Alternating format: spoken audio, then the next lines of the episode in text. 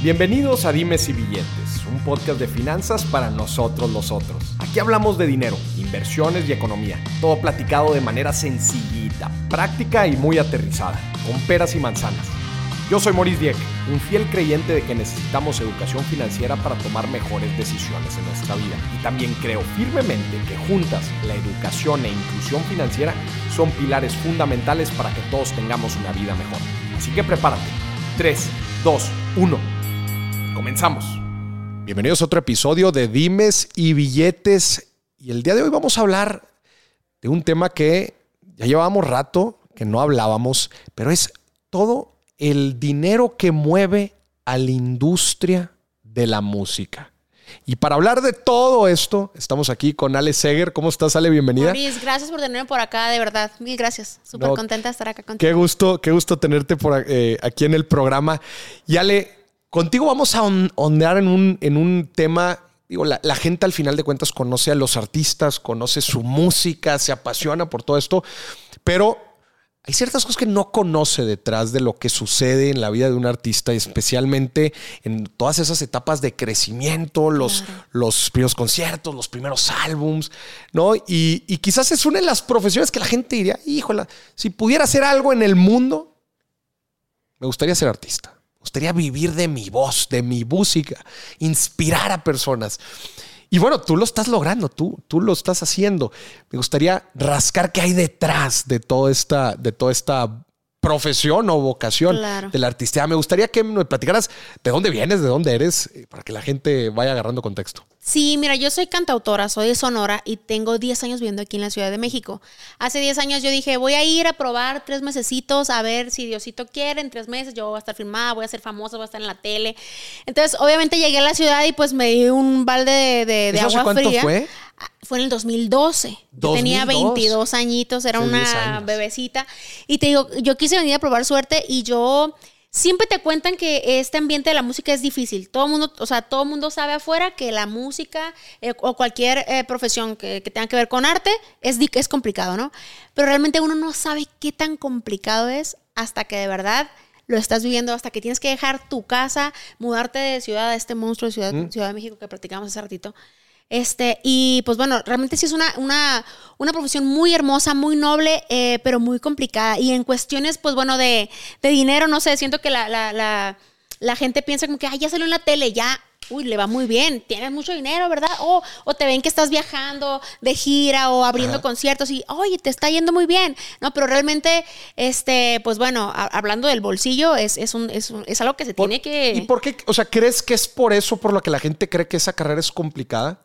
A ver, te, voy a ser sincero, si a mí, mi hija me dijera, oye, quiero ser cantante, pues igual y sigo, ay, hijo de su este, ¿cómo le digo? Fíjate que todo, todo, todas las carreras dedicadas al arte no me van a dejar mentir, pero todos, este, todo el mundo piensa como que, güey, te vas a morir de hambre. Esa es la, esa es la primera. esa es la primera. Lo, primero que te dicen, ¿no? Este. Pero entonces esa complejidad va 100% ligada a un tema de mercado, ¿verdad? O sea, un tema financiero. 100%.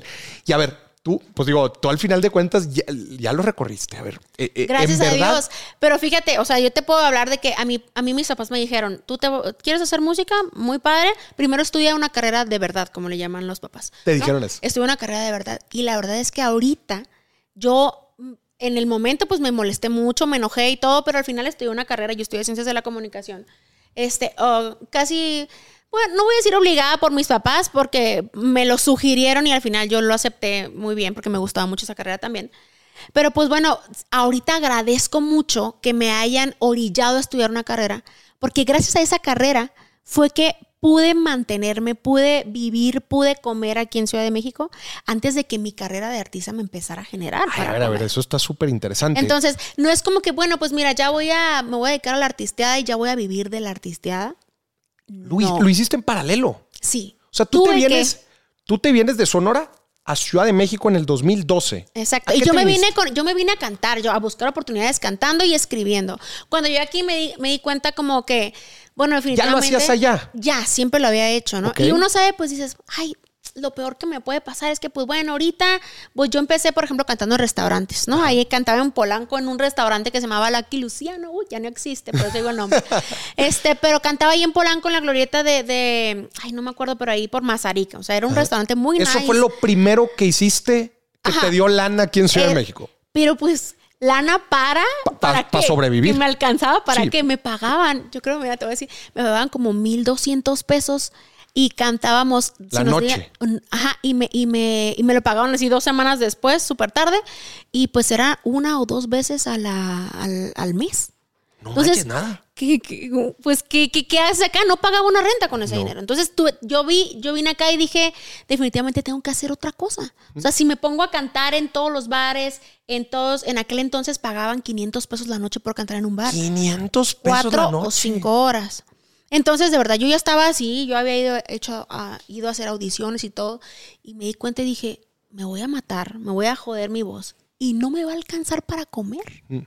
me va a seguir sin alcanzar. Entonces dije, gracias a Dios, tengo una carrera universitaria, tengo un título, tengo una cédula y entonces empecé a buscar trabajo eh, en aquel entonces, digo, eso fue a los cuatro meses que llegué acá a la Ajá. ciudad y yo daba clases de comunicación, de apreciación artística y de creatividad en una preparatoria del Estado Ah. de México que me contrataron. Ok. Entonces yo tenía como un trabajo ahí, no de, no de, no de full, no de tiempo completo, pues. Ibas a dar de Iba cátedra. tres días a veces o cuatro días. Ya. Pero con ese dinerito era con el que pagaba mi renta. Entonces ya con los mil pesitos, 500 pesitos que me cantaba cantando aquí, cantando allá, con eso comía. ¿no? Oye, ahorita me decías antes de empezar el podcast que no eras financiera. Claro que lo eres. Oye, pues sabías bien. Oye, es que ¿cómo? yo venía bien nerviosa acá con Mauricio porque dije, me va a destruir porque yo no sé nada de no, finanzas. soy sabes mucho. Eso es. Eso es parte de Pero todo. fíjate que definitivamente, o sea, te digo, agradezco mucho eh, haber tenido esa, pues bueno, ese apoyo de mis papás de, de, de- de haberme ayudado con, con mi carrera universitaria, porque si yo no lo hubiera tenido, honestamente,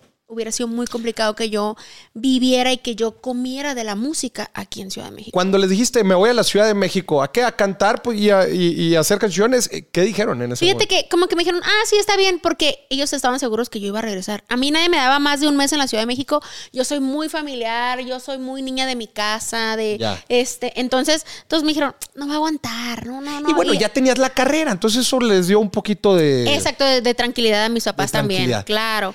Pero sí fueron años muy complicados en las que de verdad, o sea, no, pues bueno, eh, eh, tomar la decisión de dedicarte a la música es eh, tomar el riesgo también de, de esto, ¿no? De ver crecer a tus amigos dentistas, mis amigos dentistas, doctores, Sí. contadores, que en cuanto salen de la universidad tienen un trabajo fijo que ganan su, no sé cuánto, pero su dinerito al mes, por más poquito o mucho que sea, pero tienen su sueldo fijo al mes. Entonces yo volteaba y veía a mis amigas que ya... ya se compraron su carrito. su carrito, lo estaban pagando, que su casita, que su Infonavit, que su... Y yo, y ay, tú, ¿y qué onda? ¿Cómo estás? Y yo aquí, mira, rascándole, Rascando. buscándole.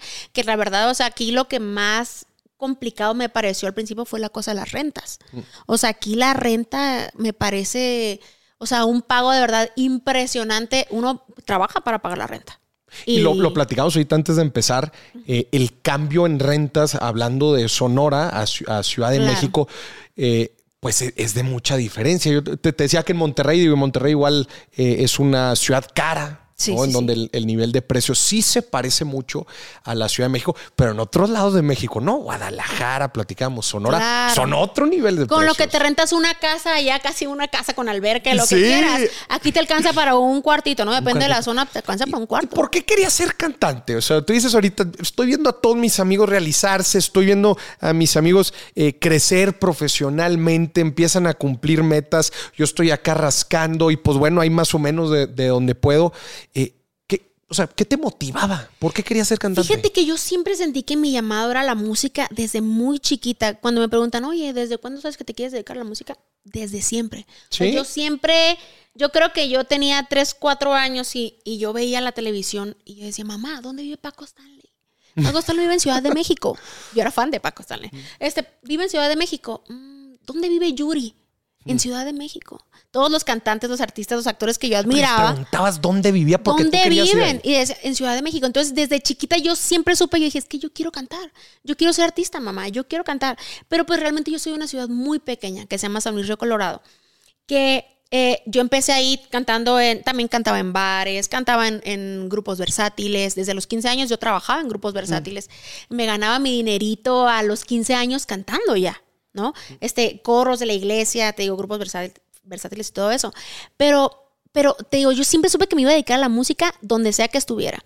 Honestamente, nunca me sentí como capaz de poder hacerlo a lo grande, ¿no? O sea, fue hasta como yo creo que terminando la universidad que dije, siempre he tenido la inquietud, ¿y qué tal sí, sí? ¿Qué tal, ¿qué tal ¿Y qué tal? Porque yo sabía que iba a escribir siempre, yo sabía que iba a cantar siempre, aunque sea en San Luis, en Mexicali, donde las ciudades que me tocó que estar.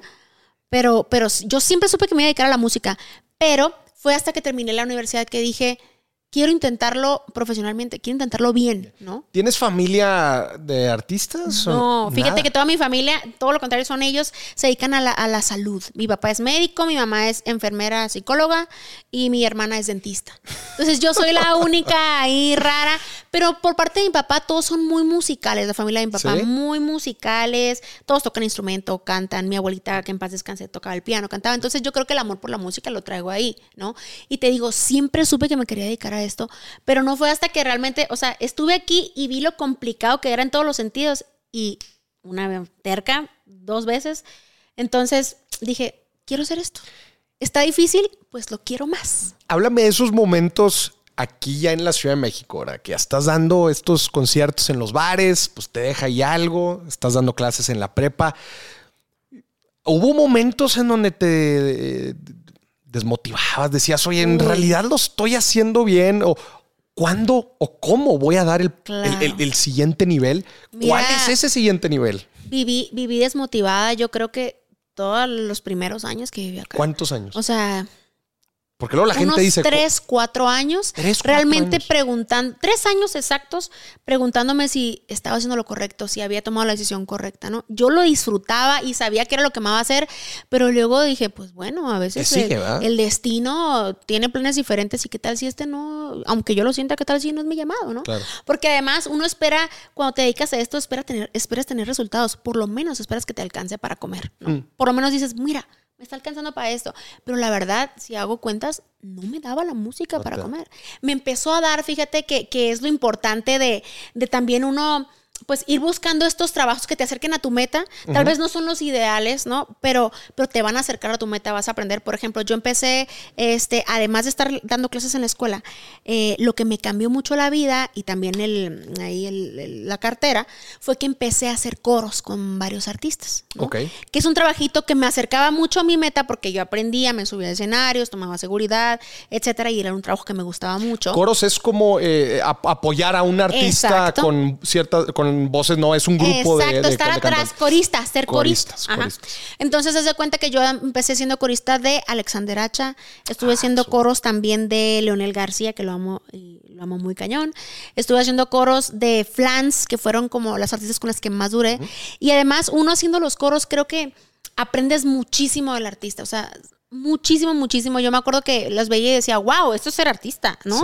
Uno está atrás. Andas ahí viendo, ¿verdad? Todo cómo, cómo es la dinámica, ¿no? Exacto. Entonces aprendía mucho. Entonces dije, bueno, eso es un trabajo que, que me acerca a lo que yo quiero. Además, me gano un dinerito extra, me toca viajar, conocer lugares, ciudades, etcétera. Entonces, estaba en la escuela, estaba en esta, en esta, en, en los coros. Y es empezar a, a buscar como ciertos trabajitos que no te desvíen de tu meta. De tu meta, claro. Pero que te ayuden, porque si no, no hay manera, Mauricio, no hay manera. Y tu medición era, a ver, pues ya me subí al escenario. Probablemente no era el principal, pero ya logré subirme. O sea, eh, porque una, de las grandes preguntas que la gente tiene cuando va en una carrera profesional, sea eh, querer, querer ser cantante, querer ser futbolista o inclusive emprender un negocio, la gente muchas veces que se siente perdida en el camino, busca estas pequeñas señales o estas cositas que en el camino le van diciendo, vas por buen camino. Claro. Y, y hay veces se frustran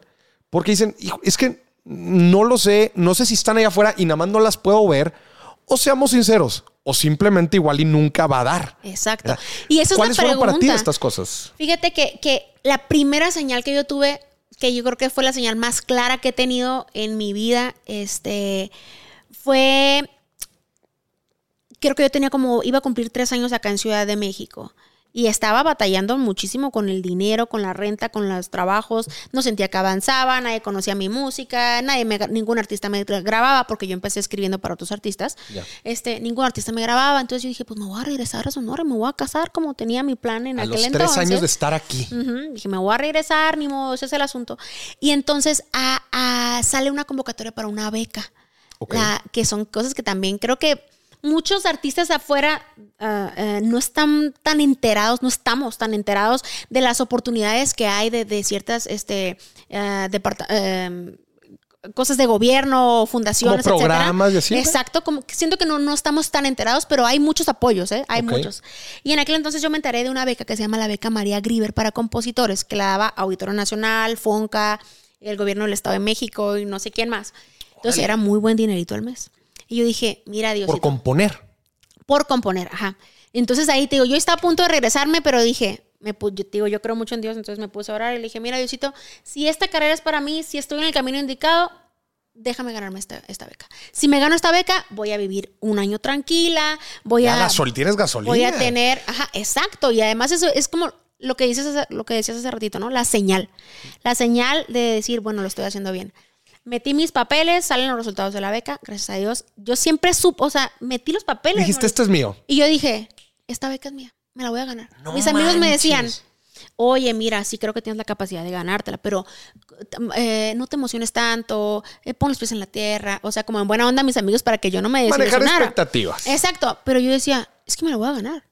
Y me voy a gastar el dinero en esto, en esto, en esto, en esto, en esto, en esto y en esto. Y, y- pero es que mira, tranquila, pues llegó el No, momento. no, de no, la tú ya lo visualizaste y lo decretaste. y ahí estaba mi nombre. Y esa beca fue la primera señal grande que yo tuve para decir, me quedo aquí. Y además, era muy buena cantidad de dinero para aquel ¿Cuánta entonces. lana era al mes? Eran 20 mil pesos al No mes. manches. 20 mil pesos al mes. Y yo no pensaba dejar mi trabajito de maestra ni mi trabajito en el restaurante. No, no, ya empezaba a sumar. ¿Y, y, qué tenías que hacer? O sea, Y la- solamente tenías que hacer. Esta beca todavía existe, por si hay compositores que nos están Ándale, viendo. dinos el nombre es del una beca detalle. que todavía existe. Antes eran muchos más lugares. Eran de 10 lugares. Cuando a mí me tocó eran 7 lugares. Ahorita creo que han de ser unos 4 Bueno, lugares. tampoco son muchos. Ah, lo dijiste así como que son un Sí, chorro. cuatro, No, cinco, tampoco son cuatro. tantos. Se ha ido, se ha ido reduciendo el número porque, pues bueno, por todo esto de la pandemia se salieron muchos, muchos este, apoyos.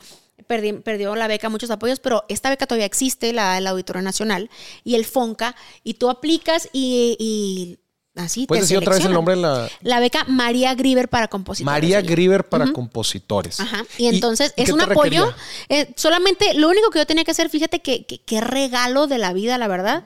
Este era escribir una canción. Ahorita creo que ya cambió el, el- la- el requisito, pero en mi tiempo era hacer escribir una canción al mes. Ya. Que pues yo escribo no sé, mucho más que una canción al mes, ¿no? Entonces realmente no te representa un esfuerzo gigante, estás recibiendo un apoyo, una motivación que te ayuda, por ejemplo, no sé, hay compositores que en eso, cuando tienen esa beca, se vienen a vivir a Ciudad de México a buscar oportunidades Eh, con eh, ese eso es ajá, la oportunidad. ¿Y por cuánto tiempo dura? Y un año. Dura un año. esa beca. Entonces, Qué importante darnos apoyo. cuenta de este tipo de programas y apoyos este, eh, eh, para, para este tipo de carreras. Y esa fue la señal. Pero déjame te digo algo. Es una señal que te llegó después de tres años. Sí. Qué, qué fuerte. sí. Porque, porque luego la gente... Y luego, aguántame, ¿eh? te llega la señal y luego no administraste bien el dinerito, se acabó se- el ¿Qué añito, hiciste no con la lana, nada. Le? ¿Qué hiciste con la lana? La verdad, mira, yo no soy nada gastalona, pero llegó el final y me recriminé muchísimo no tener nada guardado. Yo creo que guardé. O sea, se fueron. una- Se fue, se me fue en vivir, en comer. La verdad, yo ahí cometí un error. A Es la primera vez que yo tenía dinero en mi vida. Entonces, o sea, yo decía 20 mil pesos más mi dinerito que gano en la escuela, que pues era poquito, pero. Y yo decía, wow, yo me sentía millonaria. O sea, yo me sentía. Y la verdad, mi error fue este, ver el dinero y, y querérmelo gastar. O sea, lo que yo hice fue, creo que lo que invertí, me compré una guitarra en aquel entonces Ajá. y una computadora que fueron como que, bueno, mi, mi inversión ahí. Pero después de eso, todo lo demás me lo gasté en comer en la calle. En comer en la calle. Me lo gasté en el restaurancito de la esquina que ahorita deberían estar muy agradecidos conmigo porque seguramente Te yo... lo zumbaste yo- todo. Yo pagué. Entonces, terminando la beca, dije, bueno, sí, estaba muy agradecida, pero luego dije, hubiera guardado dinero. No lo hice porque niña que tenía como 24 años de haber tenido ahí, yo creo, pues me lo gasté todo. Es la primera vez que tienes dinero, cometemos mucho ese error. O sea, ay, tengo dinero, lo gasto, te compro, te invito. te-". Y así se fue. Y así se fue. Y duró un año. ¿Y qué pasa después de ese año? Y después de ahí, pues bueno, yo seguía con mi trabajo de corista y todo eso. Y pues es otra vez a estarle fregando y otra vez a batallarle que comiendo atún todos los días. Me encanta el atún, pero pues sí es cansado comerlo a veces todos los días. Entonces, pues sí, es, era como que empezar de cero en cuestión económica de nuevo, ¿no? Y esta carrera es un constante... ¿Sub y baja? Sí, económico sí. Fíjate, creo que, que, tenemos que tener mucha capacidad para administrarnos, porque puede haber un mes que te vaya súper bien, dos meses que te vaya increíble de dinero, y luego va a haber dos meses que no te va a caer agárrate, porque... Entonces, eso es lo que, eso es, creo que es algo muy complicado, que uno como artista ya le sabe este asunto, entonces sabes que tres meses vas a tener trabajo y que vas a estar muy bien, pero sabes que entra enero y no hay trabajo otros dos meses, entonces uno tiene que aprender muy bien a administrar Oye, ¿y a qué, a qué le estabas tirando? O sea, porque quizás en muchas otras profesiones es muy fácil saber cuál es el siguiente nivel. Claro. Si tienes un negocio, pues ¿cuál es el siguiente nivel? Pues tener tantos clientes, llegar a vender a tanto número, eh, expandirte de, ciudad. Este, pues un doctor, pues bueno, tener una planta, ¿no? En, un, en, una, en un hospital, tener su consultorio. O sea, ¿cuál, e, ¿cuál era tu siguiente nivel? ¿O cuál es el siguiente nivel en, esa carrera? Fíjate que lo que yo esperaba en ese momento era em, eh, poder vivir dignamente de mi trabajo. De tu La verdad. Honestamente, este, yo eh, creo que definitivamente yo hago esto porque lo amo, ¿no? Pero también sé que no, que, que de amor no se come. Exacto, ¿no? O sea, sí, definitivamente. Entonces yo dije, esto tengo que ver la manera en que me empiece a dar para comer o para vivir dignamente. Como te digo, de verdad no esperaba tener lujos ni ser famosa ni no. Esperaba. ¿Tú te imaginabas la, gran vida del artista? Tú decías, mira, nada más con que, con que viva chido. vivir chido, poder hacer lo que amo, que me graben artistas, poder viajar, que eh, empezar a girar con mi música. Eso era el sueño más grande, como poder visitar varias ciudades con mi música. Y pues, bueno, la verdad es que me costó Moris, 10 años. O sea, yo ahorita tengo 10 años, hice mi primer lunario ahora en el mes de mayo. Lunario en el Auditorio Nacional. Hice dos lunarios sold out, gracias a Dios, pero después de 10 años de trabajo. ¿no? Y ahí yo empecé a ver resultados palpables y económicos de mi trabajo en el 2020. Y yo llegué en el 2002. O sea, ocho años después. Ocho años después. ¿Qué significan resultados palpables? Mm, mira, para la gente resultados palpa, o sea, ellos, su medidor es, estás en la tele, te está yendo bien.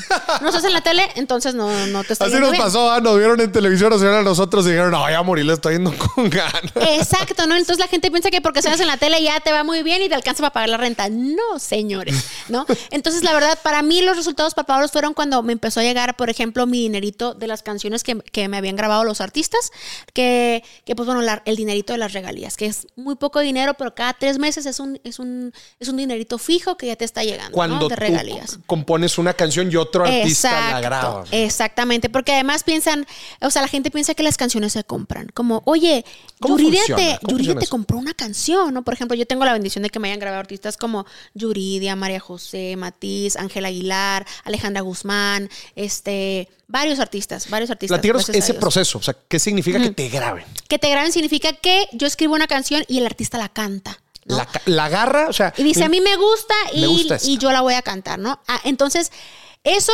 es, es, lograr algo importante en esta carrera, ¿no? Siento que muchos compositores estamos buscando eso. Porque me, imagino, me imagino que, que los artistas eh, ya muy reconocidos eh, pues tienen varios, ¿no? Varias, varias, Oye, aquí hay varias canciones, estos son de ciertos Exacto. compositores. Entonces, que te seleccionen. Ya es algo. Es un, y además es muy complicado porque es un, es un ambiente cerrado, Mauricio. Sí, cerrado. Celoso, me imagino. Que tengas la oportunidad de que, te, de que de verdad te escuche el artista y que diga, no me gustó tu canción o sí me gustó. O sea, es difícil llegar a ese lugar, ¿no? Yo a mí me costó trabajar mucho muchos años para que eso sucediera, pero además la gente piensa, bueno, ya te grabó Yuridia, ya te grabó este María José, entonces ya tienes dinero. No, entonces ya vives de eso. Y no, realmente que te graben es una cosa, porque te graban y si la canción no es sencillo, la canción no te genera dinero no para te genera dinero. No te genera dinero. La canción para que tú puedas comer de una canción, realmente comer, que te alcance para ir a pagar 100 eh, pesitos en la fuente de la esquina, esta canción tiene que ser un sencillo. Es decir, la canción tiene que ser la canción promocionada, la canción que están este, poniendo en la radio, la canción que. Exacto, exacto. Entonces, de ahí la canción te empieza a generar nueve meses después de que te la graban. Porque es el tiempo. Es el tiempo que tarda, que, ajá, que tardan como en cobrarte, eh, pues sí, la sociedad, tu editora, el, dinerito, en que te tardan en en caer tu dinero, pues, ¿no? Como se esté acumulando. Nueve meses. Y a los nueve meses. Entonces, suponiendo que me graban una canción, hasta los nueve meses me empieza a generar. Si la canción fue sencillo y si le metieron dinero, la disquera y se lo metieron, ah, pues puedes esperar ahí un poquito de dinerito. ¿Cuánto? Sí, de un hit. Ay, pues mira. ¿O es muy más o menos, es que no. Depende de verdad, depende de las veces que la toquen en radio, de las veces que el artista la cante en televisión, En conciertos también. que la canten en conciertos, pero es muy poco dinero. ¿Tipo? Es muy. Para pues, tratar de tangibilizar, ¿cinco mil pesos? ¿10 mil pesos? O sea, 20,000 pesos. más o menos, por ejemplo, yo le calculo de una canción que tuve que es que ha sido la que mejorcito me ha ido, pero esa lo divides entre las personas que lo escribieron. Entonces, yo tuve un sencillo, por ejemplo, que lo escribí con un amigo y ahí divides mitad y mitad, ¿no? 50 por 50. Ah, porque los dos. Exacto. Y yo creo que me llegaron así de nueve meses unos 50 mil pesos Órale. por para mí y 50 para el otro 50 autor. para los dos. Exacto. Y ajá. ese fue un hit. Ya una- pero, pero mi canción no fue un hit. ¿Ves? O sea, le iba bien, fue sencillo, pero no es un hit, no es una canción que está suene y suene y suene. Pero la están promocionando, entonces te va bien. Pero realmente, pues, esa cantidad por nueve meses, Sí, no. pues no. Y- Y, y te las- después, eh, ojo, no te llega eso cada tres meses. Era lo que te iba a preguntar. No, porque la canción tiene su pico y ya después sacan, el artista saca otras canciones y entonces va bajando esa cantidad. Entonces, para que realmente te empiece a llegar una cantidad buena de dinero, de, de regalías, tienes que tener esa canción y otras cuatro, cinco, seis, siete, diez más. en, en, en- en cola. O sea, tienes que estar saque y saque. Para, eh, eh, es como yo, yo- yo lo, lo pongo con los libros, ¿verdad? Porque yo escribo libros y te pagan las regalías una vez al año, Exacto. ¿no? Pues, pues si tienes muchos libros, pues te van a estar pagando constantemente las regalías. Igual y los libros también eh, tienen como su, su, su vida útil, ¿no? Digámoslo así. Exacto. Pero acá, o sea, eh, eh, te empieza a pagar a los nueve y cada cuándo te, te, te paga, aunque sea menos. pero cada, tres, cada, tres meses te paga la sociedad, por ejemplo. Entonces, a veces no sé, cuando el, primer, el madrazo es cuando los primeros nueve meses después, ¿no? Es lo que más te va a llegar. Lo que más te va a llegar. A menos que la canción sea un hit, puede crecer esa cantidad. Pero regularmente, pues las canciones tienen su tiempo porque el artista saca otra que, empie- que ya no le meten dinero a esta. Entonces, ese dinero, pues va para A abajo. menos que sea una rola de esos que, que la siguen poniendo en las bodas. y Exactamente. Entonces, ahí si sí te- generan una lana. Si te fijas, o sea, de las regalías como tal, o sea, yo por lo menos, o sea, por más que ahorita, gracias a Dios, me están grabando y todo eso, no puedo vivir de mis regalías, no me alcanza. Oye. Tengo que hacer otra cosa como compositora, ¿no? A menos que te digo que realmente te estén grabando cada mes el artista más sonado, más, que es muy complicado. Ale, en, en esta parte de que un artista te grabe alguna rola, me imagino también que es mucho de reputación y referencia. Definitivamente. Y luego la gente se pregunta lo típico. ¿Qué fue primero, el huevo o la gallina? O sea, ¿cómo le haces tú para que un eh, artista importante te grabe la primera vez? Me imagino que ya después es, oye, escribe bien pasado de lanza, ¿no? Y se empieza a pasar la voz y ya vas generando historial. ¿Cómo empiezas cuando no tienes historial? Fíjate que, que hay varios caminitos para llegar a eso. Eh, el primero es, es ser lo más terco que puedas en la vida, corretear a los artistas, literal, corretearlos, que es lo que a mí me tocó. O sea, yo me acuerdo que yo iba, correteaba a los managers, a, los, a la gente de las disqueras, escucha mis canciones, mira, no sé qué, este, me, me llamaron, por ejemplo, la primera canción sencillo que yo tuve fue de Yuridia, y me escribe el AIR para decirme, oye, Ale, necesito canciones, ¿tienes? Mándame. Pero así me habían pedido para 80 mil artistas y nunca me grababan. Nunca te. Entonces le dije, mira, me estás pidiendo canciones, te voy a mandar tantas canciones que me vas a tener que grabar y me vas a grabar un sencillo, dije, porque te voy a traer, porque dije, o sea, ¿no, me- ¿no te gustó esta? Ah, pues ahí te va esta, ¿no te gustó? Ah, ahí te va otra, ¿no te gustó? O sea, el chiste es tener esa persistencia y de verdad que a ti no te desmotiva que te digan que no. Sí desmotiva, siempre desmotiva, pero pues bueno, que ese, que ese no sea el- el- el- la energía para La seguir energía. trabajando, ¿no? Y ¿Cuántas eso fue lo que a mí me pasó. Ay, no, yo creo que le mandé 10 canciones, fueron pocas, o sea, más, mucho más, en años.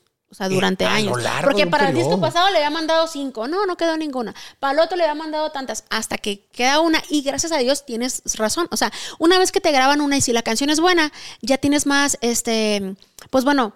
Ya, generaste portafolio. Ya, Oye, ya, ya es como que, oye, me grabaron esta. Ah, ya, canciones de Alex. ¿Quién es? Ah, la que le grabaron esta. Ah, entonces sí la quiero escuchar. Mándamela para acá, ¿no? Claro. Entonces así uno va haciendo el caminito, este, pero sí, sí es un, un proceso complicado que uno tiene que tener mucha paciencia, mucha paciencia y trabajitos de otra cosita De otra alrededor cosita. para poder, para poder sostenerme. Ahorita, por ejemplo, de- gracias a Dios que en, en- en la cuestión, yo, yo llevé las dos, las dos cosas a la par. Mi carrera como compositora Composición. y mi carrera como artista. Como ¿no? artista. Mi carrera como artista me costó muchísimo, te digo, hasta el 2020 empezar a generar dinero, así de que, ay, me cayeron tres mil pesitos para comprarme algo súper- de, de- de Spotify, por ejemplo, uno como artista ¿Paga puedes Spotify comprar- chido?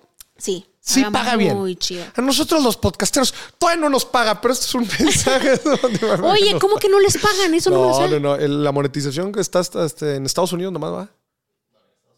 En esta- no, creo que en, en Estados Unidos está. eh, en Estados Unidos están empezando a monetizar. Y- Ustedes cobran por van- YouTube, entonces. Sí, el, el podcast se monetiza por YouTube, por Facebook, por, por otras fuentes, pero, pero Spotify no. Creo que van a empezar, creo que van a empezar a pilotear este año, va a ser una muy buena noticia. Pero a ver, o sea, en los artistas sí, o sea, ustedes sí monetizan bien. Fíjate que es, mm, pues sí que tú digas muy bien, muy bien, no, Define pero es un exacto, pero pero realmente es un dinerito seguro que te cae, que te está cayendo ahí mensualmente, por ejemplo, un dinerito de ahí, este Porque los encima- escuchas, pues ahí los tienes un poco cautivos, ¿no? Exacto, dependiendo y, y también pues todo depende de la cantidad de escuchas que tengo. Yo soy ya yo tengo pues tenemos un poquitito más de 300 que la verdad no es mucho. Pero tampoco es tan poquito, entonces pues sí te llega un dinerito significativo. Y encima de eso, pues bueno, lo que realmente eh, cuando a mí me preguntan, oye, ¿y entonces de qué vives? Creo, o en mi caso, por ejemplo, yo vivo definitivamente de las fechas en vivo. La Las gira. fechas en vivo. Realmente ahí, de ahí es donde vivimos los artistas. O sea, ni siquiera de Spotify, o sea, recibes, pero no te alcanza para vivir. Este, bueno, en mi caso. Este, eh, o te digo, regalías, recibes una cantidad ahí, padre, pero tampoco es como que con eso voy a sobrevivir y. Pero interesante es la forma en que estás diversificada. Tú tienes las dos carreras, que Claro. mucha gente nada Sí, más sí, tiene sí. una.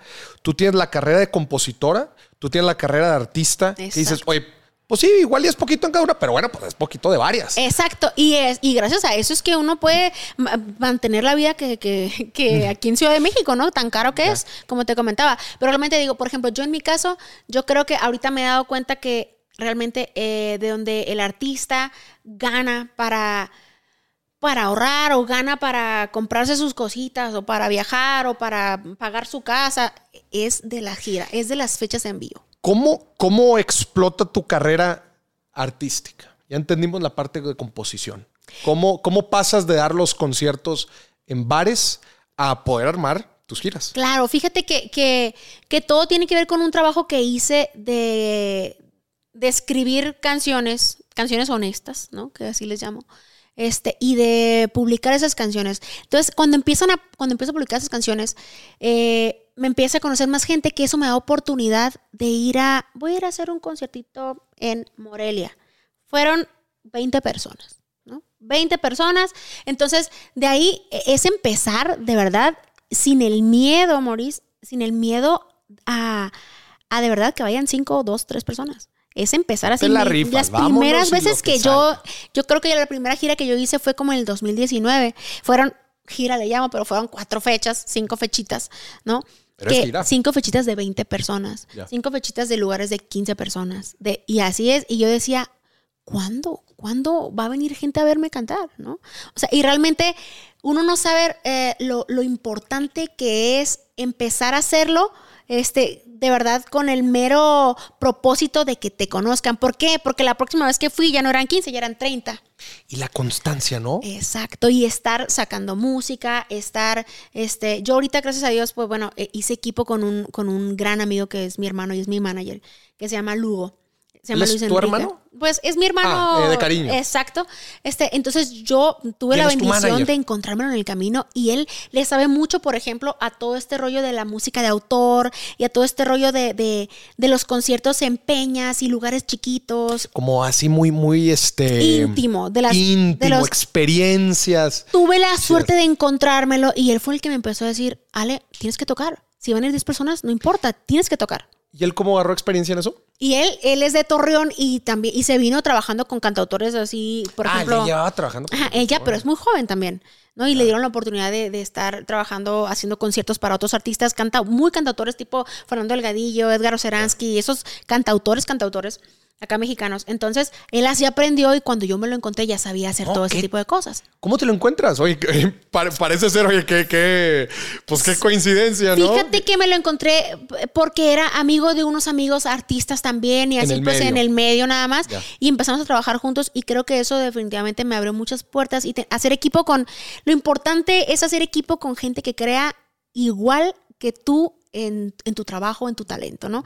O sea, no es como que, ay, no era definitivamente el manager este, más experimentado, ni el manager que más te hacía ganar dinero, pero, pero era la persona que en ese momento más creía en mí. Y siento que eso fue increíble porque los dos agarramos el mismo impulso y la misma fuerza y teníamos las mismas ganas de que el proyecto creciera. Y gracias a eso, te digo, empezamos a, a tocar y empezamos tocando para... para para 10 personas en Morelia, 15 personas. Y ahorita, gracias a Dios, pues bueno, hice dos lunarios llenos, dos lunarios soldados. Entonces, pero todo ha sido un camino muy lento, muy lento, de mucha paciencia y de tener a las personas indicadas ahí también, ¿no? Ahorita te digo, y gracias a Dios, pues bueno, empecé con Lugo y ahorita estoy en Westwood, este, mi, con mi otro manager, Jorge Juárez, que también pues son una empresa más grande que apostó por mí, una empresa de management que ya puede conseguirme más cosas, más oportunidades. Y pues bueno, pero todo esto gracias a un trabajo que ya habíamos hecho Lugo y yo de, de, de, empezar desde cero. En, en, de forma muy puntual, ¿a, qué, a, a qué cosas le das crédito de, este ir, de este creciendo? Porque estás de acuerdo que luego hay mucha gente que, bueno, para empezar, nunca se atreven, en este caso, por ejemplo, a dar una gira, pero, oye, me di mi primera gira y fueron 15, 14, 13 personas. Y ya, dice, no, no, no, pues es que, pues la neta es que no, no, no me vuelvo a aventar otra. ¿Cómo tú ya viviste ese proceso, ese proceso de crecimiento? ¿Cómo le hiciste? O sea, eh, ¿cuáles son estas cosas? Digo, ahorita eh, platicaste, desde luego, que la constancia, el tener a la gente indicada, pero si, si le pudiera recetar a la gente. Es que fíjate, creo que tiene que ver con el hambre que uno tiene. O sea, definitivamente tiene que ver con el hambre de crecer, con el, con el hambre de música, de arte que uno tiene. Y, y también, o sea, el, el, tener esa, no sé si se escucha mal que lo diga, pero tener como esa humildad y esa, y reconocer que de verdad, para ser grande, hay que, a veces hay que agachar la cabeza. Y hay que empezar, por ejemplo, yo voy, iba a mis lugares y yo cargando mi piano, tengo un piano 88 teclas mm. que pesa como 15 kilos y es cargar yo mi piano y cargar mis cosas y llegar y que te peluceen en muchos lugares y aguantar eso. O sea, realmente si uno como artista no está dispuesto a empezar de abajo como se tiene que empezar para tener una carrera sólida, entonces cuestionate si quieres ser artista. Porque nos da pena Exacto, que, porque... Que, nos vean empezar desde abajo. Exacto. Y a la fecha, yo ahorita, por ejemplo, voy a hacer, con el favor de Dios, una gira que empieza en el mes de octubre y en esta gira me voy en mi carro. No todas las giras me, voy, me vuelan y traigo mm. carro. No, me voy en mi carro, cargo mi piano, cargo mis cosas. Yo me bajo al lugar, a, ayudo a cargar y acomodo, porque a pesar de que me está yendo muy bien, todavía hay lugares, por ejemplo, que no me conocen suficiente, que, van a, que, que, que no puedo invertir para llevar gente que me ayude. Claro. Entonces, o sea, no puedo invertir ni siquiera para llevar a, mis músicos. Voy a llevar a mis músicos en el show grande a las ciudades que ya me va muy bien. Pero hay ciudades nuevas donde todavía no me conocen y no puedo gastarme todo eso.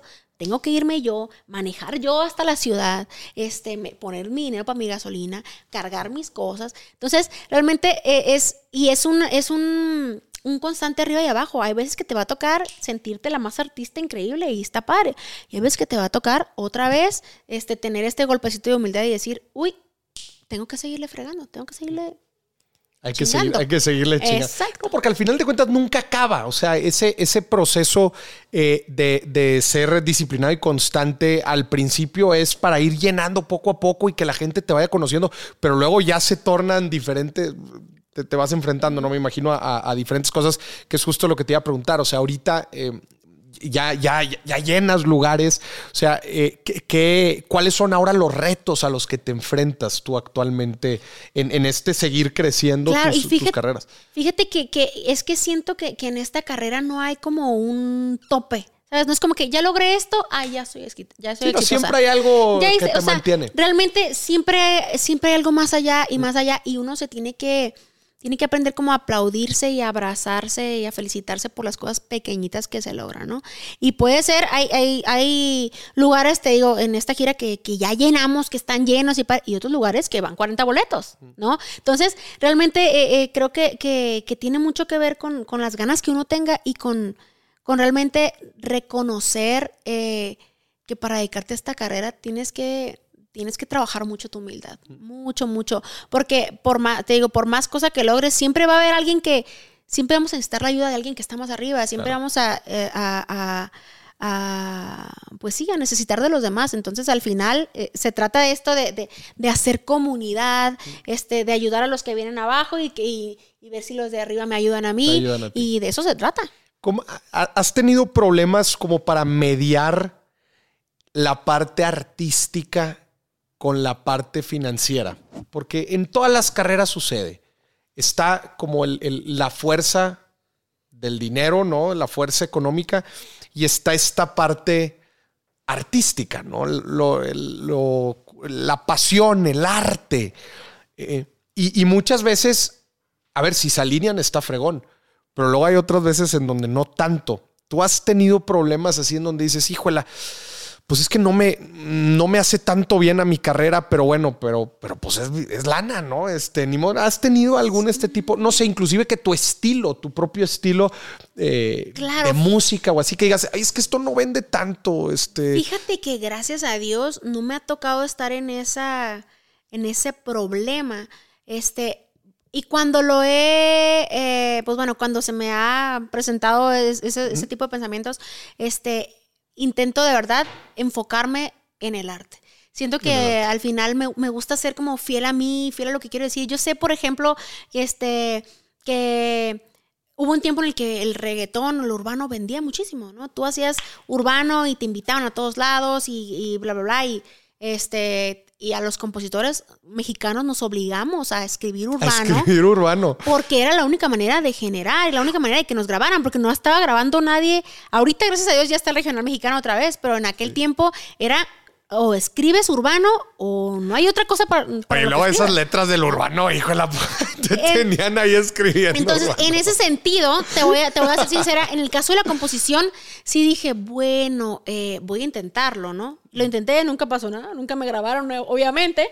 Este, mm. pero, pero, pero fuera de eso, siento que, que nunca he tenido esta esta preocupación de decir, ah, el dinero o la música, mm. ¿no? En este caso siempre elijo la música y siento que al final eh, los resultados que tengo ahora son por haber elegido la música primero y por haber sido honesta con lo que quiero decir, más de lo que va a vender o lo que, o lo que va a causar polémica, me explico, sino realmente lo, demostrar y escribir sobre lo que soy y lo que estoy viviendo, ¿no? A ver, ¿y tú lo, lo pondrías como regla de dedo? O sea, como escrito en piedra de no te vendas por la parte comercial y siempre sigue tu, lado artístico. ¿Lo generalizarías o no? Yo, pues, le recomendaría eso siempre a la gente, pero sé que hay personas que no están peleadas con hacer cosas. O sea, no sé, por ejemplo, eh, que, que en, la cuestión del urbano, ¿no? Te digo, a mí sí me gustaba el urbano, entonces me puede dar el permiso de hacerlo. Eh, entonces, si te gusta y realmente tienes la, la, capacidad, no veo, no veo malo que digas, bueno, ahora voy a hacer esto por dinerito, ¿ves?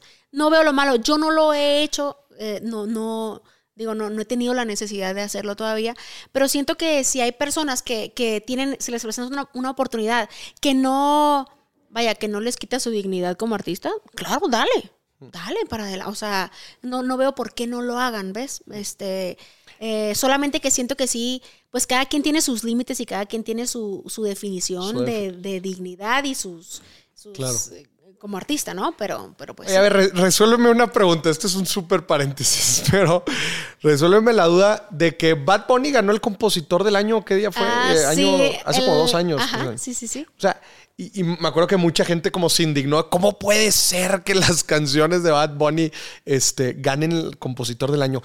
Explícamelo un poquito, este, qué hay detrás de, de este Claro, premio. pues mira, definitivamente te digo, yo no estoy peleada con ningún género. Sé que, o sea, Bad Bunny ha hecho su trabajo, increíble. No manches. Y, y, sea- y- y independientemente si nos guste no, si nos lata el lenguaje que usa o no, o la música, mucha gente dice, es que el urbano no es música. Pero pues bueno, la gente que dice eso no puede hacer una canción como Bad Bunny. Yo no me, puedo- no me atrevo a criticar a Bad Bunny porque no tengo un hit ni uno como Bad Bunny. Como Bad Entonces, Bunny. pues güey, es respetable, ¿no? Es, es muy respetable. Este, y definitivamente creo, como dice un amigo, Kurt, este, que siempre le robo su frase, en la música cabemos todo. Y para todos hay. Para todos hay. Entonces yo no estoy peleada ni con el regional, ni con el trap, ni con el urbano, ni con las baladas, ni con. Siento que, que, que si es honesto el trabajo se nota, ¿no? Y, y- y en este caso, pues no sé, no me atrevo, no me atrevo a criticar esto. Y si bueno, le tocó en ese, en ese momento, pues su trabajo bueno de haber hecho para llegar ahí, ¿no? Claro. O sea, realmente también creo que, que, que muchos, no sé, por ejemplo, hay gente que critica mucho a Ricardo Arjona, ¿no? Es que Ricardo Arjona, las canciones y no sé qué. Pues sí, güey, pero a ver, ¿tú has escrito un fuiste tú? No, entonces cállate. Sí. ¿no? Entonces, pues bueno, realmente es también tener esa humildad, de decir, este, no me gusta lo que está haciendo este artista, pero si lo está, pero lo están premiando, pues bueno, ni modo, Claro. ¿no? ¿Qué O sea, géneros te gusta bien. a ti? Ah, yo escucho de todo, escucho un poco de todo, este, pero me gusta mucho la música de autor a mí. Por ejemplo, me gusta mucho Jorge Drexler, Mm. Vanessa Martín, más esta música, este, sí como, pues música de autor. De autor. Este, también escucho mucho eh, eh, música en inglés, también pop, por ejemplo. Me gusta mucho el regional mexicano, me encanta el regional mexicano. Entonces escucho de todo, de todo un poco, la verdad. No, no puedo decidir por algo en específico. Ya. Oye, ¿y en qué tienes puesta la, mira ahorita en, en tu carrera? Bueno, nos platicaste, ya, ya llenaste eh, dos lunarios aquí en el Auditorio Nacional, lanzaste tu disco. O, Sí, y sí. ¿Estás por lanzar eh, otro también? Fíjate que no, ahorita justo estoy en la promoción de Ah, este disco que se llama Mis No Lugares, que es mi primer disco después de 10 años. Mis no lugares. Mis No Lugares se Primer llama. disco de Ajá. 10 años. Yo saqué mucha música antes, pero un disco como tal, Sí. ya disco eh, en forma, este es mi primer disco a los 10 años de trabajo. Entonces, pues bueno, ahorita este, lo que resta de este año, eh, lo que quiero es, pues bueno, ir a promocionar este disco. Empiezo la gira en octubre, la termino en diciembre, gracias a Dios. Entonces es ir a cantar a todos los lugares donde me inviten, yo voy a cantar este disco. Y pues bueno, ahorita ya estoy trabajando en el disco que viene, este, Ok. ya estoy empezando a escribirlo, que siento que también eso ha sido una cosa eh, estamos tan acostumbrados a que la música sea tan rápido. Ahora tienes que sacar un sencillo casi cada semana, Sí, si no la gente se olvida de ti. De volada. Mi disco salió en mayo y ahorita ya la gente ya se lo sabe y es como, Ale, ¿cuándo sacas música nueva? Güey, acabo de sacar un de- disco que me costó un chorro. No, creo que ya no, no eh, en ese sentido va algo muy rápido y sí hay mucha presión sobre los artistas para, para estar creando, ¿no? Yo soy de las artistas que creo que me tengo que dar mi tiempo, tengo que salir a vivir para escribir.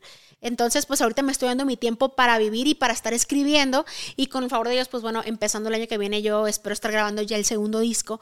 Ahorita tener pues todas las canciones ah, de aquí a diciembre. Y lo que sigue, pues es eso, eh, tener el siguiente disco listo para grabar empezando el año que viene.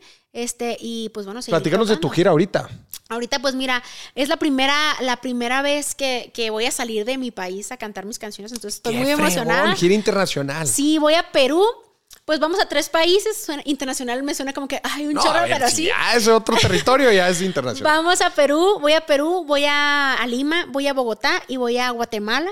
Este, y pues bueno, son las primeras tres ciudades fuera de México que voy a pisar. Este, y, y, pues bueno, estoy, la verdad que pues bien emocionada de tener esta, esta oportunidad, esta bendición de, de- de poder salir con mi música, que de esto se trata. O sea, esta carrera definitivamente se trata de disfrutar, Disfrutar. saber que uno la va a perrear muy duro los primeros años, pero que si le echa ganas, de verdad, este, no, no hay manera que, que, que que no nos empiece a ir bien si de verdad uno tiene el talento, tiene las ganas y está trabajando por lo que quiere todos los días. Entonces, pues sí, muy emocionada con esta gira. Este, octubre estamos full, vamos, vamos con todo a, a estas ciudades. Este, a, a- Son, eh, son cantar este, año, disco. ¿verdad? Son ahorita. Sí, este año. Creo que termino el 10 de diciembre la gira, más o menos. Ya. Este, y pues sí, hay, hay unas ciudades que te digo, donde ya he ido varias veces, que, que, pues bueno, tengo más público, que ya voy con banda completa, que eso también pues es algo nuevo para mí, salir con mi banda, está increíble. Y hay algunas ciudades nuevas, como estas ciudades en otros países, en las que no me puedo llevar a la banda, pero voy yo solita, ¿no? Y que canto igual todo el show completo, pero yo solita con mi piano.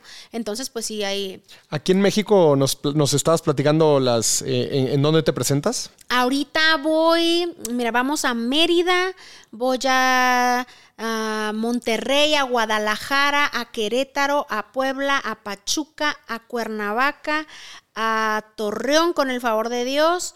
Estamos viendo abrir Mexicali, Tijuana voy a Oaxaca, voy a Perú, a Bogotá, Guatemala, si son, pues creo que son un poquito más de 15 ciudades, más o menos. 15 ciudades, qué fregón. y, todo te lo vas a aventar ahorita en los tres meses que quedan del año. Sí, nos lo aventamos qué fregón. Y te digo, estuve yo julio y agosto así, mira de qué sin trabajo, este, buscando en qué invertir mi tiempo y ahorita pues creando, ¿no? Exacto, intentando vivir como para crear.